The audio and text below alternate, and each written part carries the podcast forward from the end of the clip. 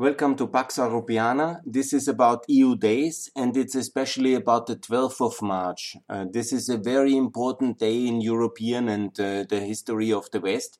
This is the day of the Truman Doctrine. In 1947, President Truman, the American president, has announced in a, a address in a speech uh, to the U.S. Uh, Congress, both houses present, he has outlined his policy for free Europe, especially focused on Greece and Turkey. And what we need now today in 2021 is a kind of a Truman doctrine adopted for this uh, century based on exactly that idea on containing hostile Russia and securing free Europe. Obviously, Turkey and Greece are now already in NATO because, as a result of the Truman uh, speech and the NATO Foundation, also Greece and Turkey, which were very much at the core of the Cold War, are already member of NATO since 52 and have kept peace ever since. What an achievement! And also both were kept free from any kind of Soviet uh, takeover. And that's also extremely important given especially the Greek civil war and the strategic significance of the Turkish Straits, the Bosporus uh, uh, access to the Mediterranean for the Russian and Soviet history. And so this is absolutely important and historic. But what does it mean for today? What should uh, the Biden doctrine be? Absolutely. We need a Biden doctrine uh, to do the same what America did for Greece and Turkey in the year 47 and beyond for Ukraine and Georgia. It's the logical continuation of that uh, very successful policy that uh, President Biden now makes a speech in front of the whole Congress now that this uh, first important uh, COVID relief package is passed, the American Rescue Plan, it's time for a big foreign policy speech to announce the Biden doctrine. Doctrine, doctrine. So that um, um, similar, actually, the speech of Truman. If you listen to it, it's on YouTube everywhere. It's basically one to one. It can be adopted uh, for Ukraine and for Georgia and obviously with it a lot of other issues which I will outline. But the core of it must be the security of free Ukraine and free Georgia. As it is, you know, we cannot include all countries in that. And as painful it is, I have already made a podcast. The 12th of March is also a reminder that uh, we could do nothing for the countries where the Soviet Union already had taken uh, over. We as the West, you know, Truman. It was also an acknowledgement that there can be no rollback. As sad as it was, uh, Stalin has uh, promised free elections in Eastern Europe, but he didn't do it. And he took over the Czech Republic, Poland, one by one. The hammer blow fell, and the Iron Curtain was uh, freezing all these poor Eastern Europeans into the Soviet system. And there was nothing America could really do to um, besides starting the Third World War, and that's never a very good option. So ultimately, that was the situation.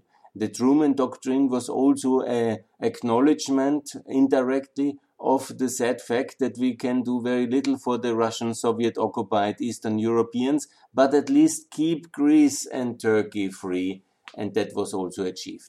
And in a very similar way, it is also the fact that we can do very little for any kind of ideas of reconquista of occupied Donbass, occupied Crimea, as sad as it is. And we can remind the Russians on their obligations as Council of Europe member. Yes, we can always criticize them, but we cannot retake these territories. But we can do everything financially and politically and in terms of institutional inclusion for a free Ukraine in NATO and uh, as well in the EU and with all the other instruments like the euro, like um, also uh, the, uh, the instruments of uh, CEFTA and all the other things I've already outlined. And this is what uh, America can announce. And I call on President Biden uh, to declare this the Biden doctrine. The same speech like Truman has done on the 12th of March uh, in 47 and responded so to the Soviet challenge We need an American presidential declaration in the US Congress to announce the doctrine of uh, integration and support of a free Ukraine and free Georgia in NATO and also significant financial help. But also that must include, because at that time the EU didn't exist and Europe was too poor to pay for anything. It is also important that the Europeans are taken more into responsibility meaning basically the EU potential candidate status also for Moldova, Ukraine, and Georgia. Let's never forget also Moldova in that one.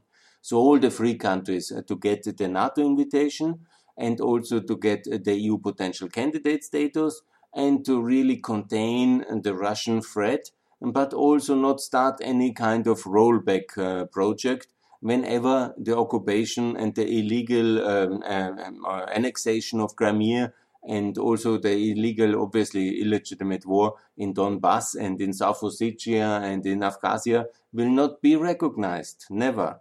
But uh, we will freeze these conflicts as much as possible and uh, integrate and focus on the integration of free Ukraine and free Georgia. Additionally, financial help by the European allies and also by the Americans. Um, the, the amount can be discussed, it's not America alone which has to carry the burden of uh, uh, Europeanization of Ukraine and Georgia. The Europeans have enough money as well, and they can also carry uh, this um, costs. mainly, actually, the Europeans should carry this cost because also the integration of Ukraine and Georgia will be very beneficial, uh, mainly also for European companies. And anyhow, we are one united West. We shouldn't really make so much different. It will be all beneficial for everybody of us. And most of all, most importantly, also for the Ukrainians and for the Georgians and indirectly also for the Russian middle class because they will see we are very serious with the Ukrainians and with the Georgians as we are very serious with the Baltic countries and that will be a big step forward towards democracy in Russia over time. This will take some time, but it will come. The effect uh, was uh, and will be very strong, as it was when Poland joined the EU and NATO, was very important for Ukraine, no doubt about it. So that's basically should be the idea. A big uh, Biden speech um, to in front of the Congress and announcing uh, the Biden doctrine, help uh, for Ukraine and uh, Georgia, Georgia into the European Union. But okay, we are in 2021, we cannot just leave it with that. And we have to also include a general um, aspects of other aspects of the new peace order. And uh, the one which is really important is, has already happened this week. At least the four months uh, freeze of this trade war which the EU and the US and the UK had. So that was very important but it's not only um, it cannot stay uh, stay with a freeze.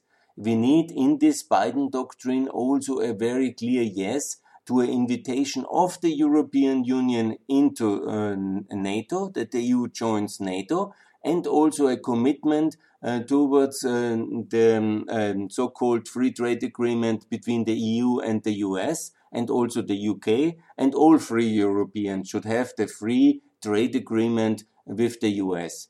Maybe the term TTIP is not so popular from the 2015 crisis when uh, Sigmar Gabriel and other left-wing Europeans have blocked it. Um, but it is important to have a free trade agreement between NATO allies. That's very important. So UK obviously is pushing for that, the EU and also EFTA, CEFTA, all Europeans, also Turkey, which is part of our customs union, will benefit from such a free trade agreement and it will help very much the recovery because we are the most important economic area of the world, the US and the and uh, the EU together with all the others in Europe and Canada and uh, Mexico. It's one trading system of North America and free Europe. And that's as big as China or as big as India. And we are obviously four times richer than the Indians and the, uh, not than the Chinese. Yeah. And uh, according to that, man, uh, 12 times richer than uh, the Indians. And that's really important that we have this free trade agreement. And this must be also in the Biden doctrine. And it's important also for the recovery. And then also to have uh, the big focus on uh, the on the re-establishing strongly the WTO with all these internal mechanisms which Trump unfortunately has sabotaged to make it also uh, functional fully again with this internal court mechanism, but also to reform it and enlarge it. And again, it's important to understand 10 of our partners in the world, like Kosovo, Bosnia, Serbia, and uh, Azerbaijan, and also Uzbekistan, Lebanon, Algeria, they are not member of WTO and Iraq as well. And uh, that's really very wrong. They have to all come in. And the fourth pillar is uh, to have the OECD enlargement. Now will be a new Secretary General, Director General of the Organization of uh, Economic Development, actually very much connected to the Truman Doctrine, because uh, then the Truman Doctrine, then the Marshall Plan, then the OECD, the recovery, and here it comes the OECD should be the cornerstone of the global outreach policy of the United States and the EU in this decade and very much be mentioned in uh, this uh, Biden doctrine. The enlargement, uh, the um, inclusion of India, Brazil, uh, most American countries, uh, many of the African countries, and the uh, ASEAN countries to be in the OECD fast, decisively, in the next two years. We have no time to waste. It's not possible that the Chinese and the Russians build their own global system against our system just because we are sleepy and that's not acceptable. And then also to reach out to China and include China, but as well Japan and uh, and India and most Asian countries into the Organization for Security and Stability in um, cooperation in Europe, OSCE. It can be um, maybe the name can be changed to, to Eurasia. Fine. It can be also the location changed from Vienna to uh, to Istanbul. Fine but we need a reset uh, in our relations with uh, China because we have to contain and the real opponent, the hostile nation is clearly Russia. So we need a containment uh, of Russia, but we need to reach out to our Chinese partners in order to uh, not avoid them uh, going ever deeper in the in uh, the rabbit hole of alliance with Russia. And one of the tools is obviously uh, to trade more with each other. And that's also easier when the human rights issues can be addressed in the OSCE by the membership of China in the OSCE. They normally want to be members in international organization. And if that's one of the offers, I'm sure and confident they will be also interested. And it's also important to invite and also a little bit pressure the Europeans to be more open to include Albania, Montenegro, and North Macedonia in this mandate in the European Union as part of the Biden doctrine. And also then in the next mandate until 2029 to include the other NATO members like uh, Serbia, Kosovo, Bosnia, uh, Ukraine, Georgia, and Moldova, who in the meantime should join NATO, and then logically also the European Union, and to seal that all with fast tracking the euro. When the Europeans don't want all this, then basically to roll over them. Because it was also not that Mr. Truman has asked the Europeans if they want to have a defense obligation for Turkey or for Greece in 52, but they had to have it. Yeah because the Europeans alone will always make a big mess out of Europe. Leaving Europe to the Europeans is basically a recipe for war, genocide, atrocities, reckless irresponsibilities, which all the Americans have then to sort out later. So if that is the plan, that is a recipe for absolutely disaster leading to a Russian Europe, and this has to be rejected. So it's important basically to uh, also come to terms uh, with the uh, with the Germans about Nord Stream 2. They can only build it if they agree to all this. If they agree to all this, uh, meaning Ukraine's EU and NATO membership, Euroization of Ukraine, Georgia, and Moldova, and they can uh, build uh, the pipeline. If they don't agree, then sanction it until it stops and be tough because uh, this is really unacceptable. And anyhow, there shouldn't be a blocking of Ukraine. The thing is really with memberships uh, in NATO, it depends what the US president says in front of the US Congress. This is the most important parliamentarian assembly in the world, and it's the most powerful democracy in the world and the lead nation in NATO. So what is needed in this Biden doctrine is the invitation in front of the uh, US Congress to uh, Ukraine uh, to join NATO, unfortunately without the occupied territories, and the same also for Georgia. And then I would like to see if really anybody from the European stands up and makes a big mess. I don't think so. And this should be very clearly made to them. And also, what is needed is a vision for the long term. It's a kind of common uh, market between uh, the European Union, the United Kingdom, EFTA, CEFTA, all European trading systems, and uh, the North American market. We should be more open and more fair with each other by opening our trading systems and also mutually defend each other. And I think this should be the Biden doctrine we will not know after Biden, you know, maybe there will be much more um, uh, global presidents again. You know, Obama was less interested and less informed about Europe. Yeah. Also, Clinton in the beginning was less informed and uh, less uh, took less care of Europe. It might be again that we have um, a president who is less interested in Europe, and we have to solve the structural issues of Europe with American help in this mandate and this should be the lasting contribution of President Biden to really secure like um, the lasting, uh, and I think it will be, it's historic, no doubt, yeah, what Mr. President Truman did on this 12th of March, he really changed Europe for the better.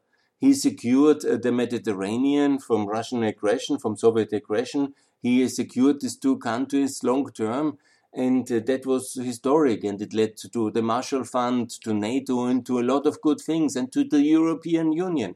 So you cannot uh, underestimate these amazing consequences and success of uh, this uh, Truman doctrine.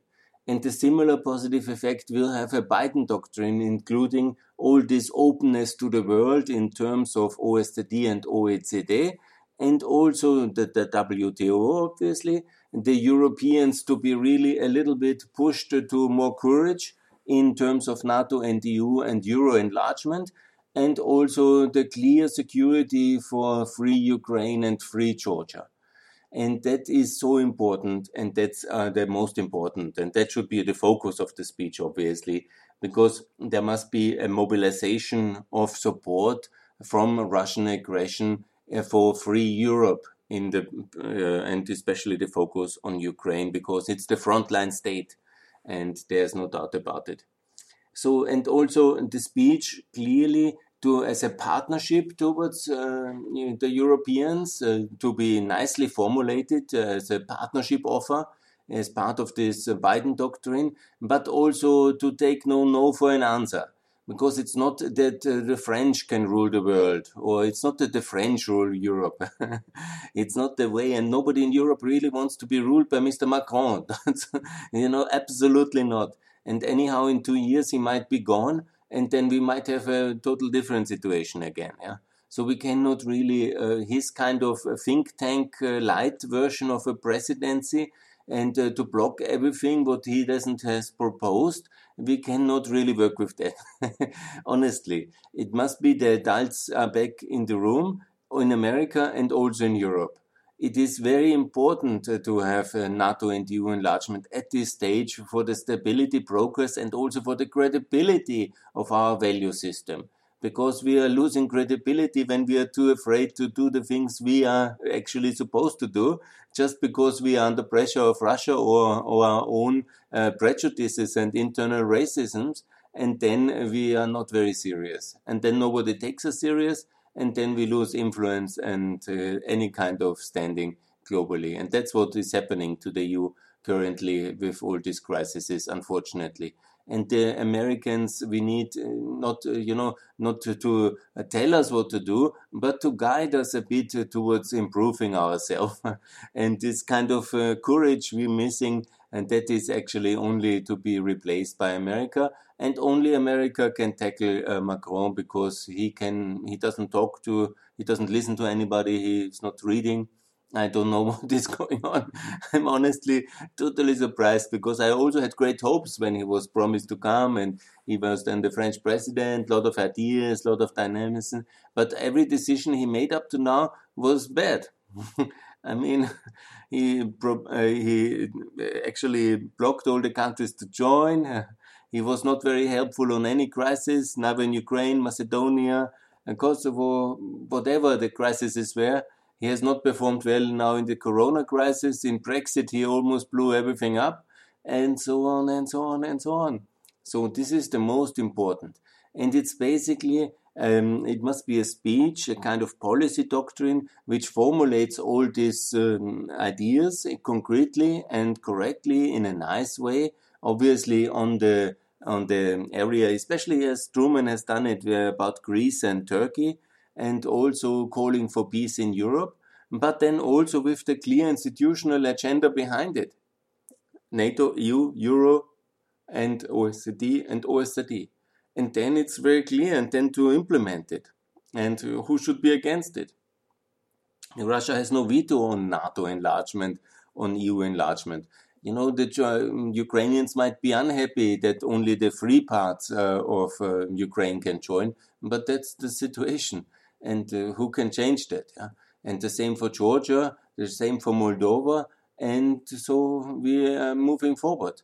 And then Russia will be uh, significantly diminished on the global level and because of a stronger NATO, a stronger EU, and also a stronger OECD, systematically making sure the influence of BRICS uh, and of uh, this uh, uh, India, Brazil, anti OECD is diminished um, because they cannot be in both. Um, obviously, it's incompatible, BRICS and OECD.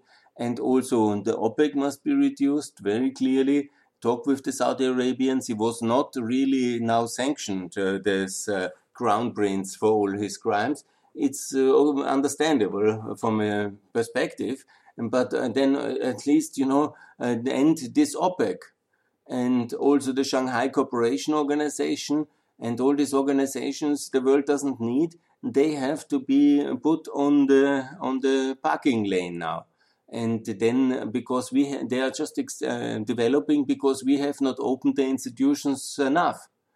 And i think that's very clear. So this biden doctrine must be one of inclusiveness openness integration of a global responsibility and a freedom agenda but not to impose it to anybody, but uh, to invite everybody to participate in the free world. The free world is not only for America and Europe. The free world is also for the Americans, Africa, and the Asians. Yeah? But you know, some standards must be fulfilled. That's of course the criteria, and that's. But there should be no racism in blocking any countries, and that's also important. And that only America can do. And I think the 12th of March is the perfect timing for such a Truman doctrine. It is um, not uh, the perfect world, you know. It's, it would be nicer to have uh, really to have um, Russia out of uh, Ukraine completely and Russia out of, uh, but it's not happening and this is not possible. We have to live with the reality of Russian power. We have to contain it. Uh, we have to confront it where it's possible but we cannot also do a kind of reconquista agenda, which uh, some dream of. So the point is really uh, very much exactly the same policy like 47, uh, the Truman Doctrine and all the institutional framework, but adopted to the reality of Ukraine and Georgia.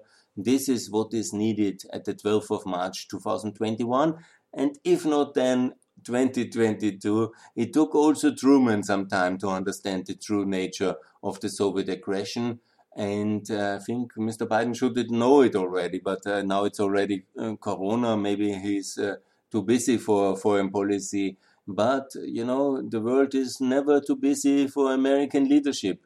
And without American leadership, we have exactly what we have the last eight years this lack of leadership and war, misery, disaster has come to the world in so many fronts because of mischief makers like Russia, uh, bent for a multipolar world, meaning their kind of aggressive agenda being imposed on the world in Syria, Libya, Georgia, Ukraine, and so on and so on. And I think that we have seen enough. Now, really, it has to stop. and I hope that America is back. And when America is back, it must be filled also with substance and not, you know, uh, to um, focus only on the crisis of the day from Myanmar to to um, Yemen. These are all minor fronts in this big confrontation with Russia and China ultimately as well. These are secondary or tertiary areas. Yeah? We have to really focus again on the battlefields of Eastern Europe, on the big conflicts we have with Russia, on the strategically important main things and that must be to secure a free Ukraine and free Georgia in NATO EU and by the euro, taking the Europeans into responsibility, and that only the Americans can do.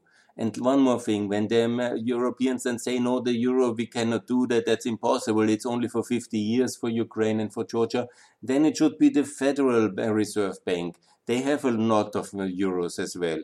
They can just help with the euroization of Ukraine and Georgia and that's very important. And when the Europeans say they have no money, now just uh, Biden has basically put 1.9 trillion dollars on the table. The Europeans have again been very stingy in this crisis, and only 750 million was uh, put together in 2020 in this Corona Recovery Fund. We need a second one. We need also to be responsible we need also to live up to global challenges. we cannot just uh, do as all the crises uh, out of our area. We don't, you know, this kind of lackluster performance of Europe is a major problem for the West. And this speech should be a reminder. Then you will also see uh, who is a real friend or who is, oh no, we cannot do. Because from Paris to Berlin, we have all these naysayers and all these uh, people will have 20, 50,000 reasons why something is not uh, possible. Once somebody proposes something, that has to be obstructed until the moment it is uh, destroyed. That's always the, the policy motto of the European Union. And especially that we have to basically change with American leadership. There's no alternative on that one. So that's my plea for um, celebrating the Truman Doctrine of the past, which was so successful, and thanks for the peace in the East Mediterranean ever since. And also, you know, to make peace as well, including Cyprus. Let's never forget that must be also part of the new Biden doctrine. I made a video and a podcast about that one as well. And also contain Lukashenko. I made also today a podcast and a video about it. And also, maybe close, we need American leadership make sure uh, maybe you want to see also the videos I made uh, recently about that one. Um, it's um, Günther Fehlinger on YouTube. And also, I hope you enjoyed this one. And I really hope we see America coming back, no longer rolling over as in the last seven years. And peace in Europe depends on American leadership. I hope for that. So, thanks for listening. And let's hope the 12th of March very soon will be a wonderful day with the Biden doctrine being announced. Or at any day if in the future. There's no stress to, to do it exactly on the day. Just please, America, help us to be secure and avoid to have a Russian Europe, which anyhow, uh, have you heard the Austrian foreign minister uh, will get a Rosneft board with half a million of yearly salary euros? Hmm? okay, this kind of Europe is one version or the American Europe in NATO? What do you prefer? My choice is clear. I'm for American Europe. Thanks a lot for listening.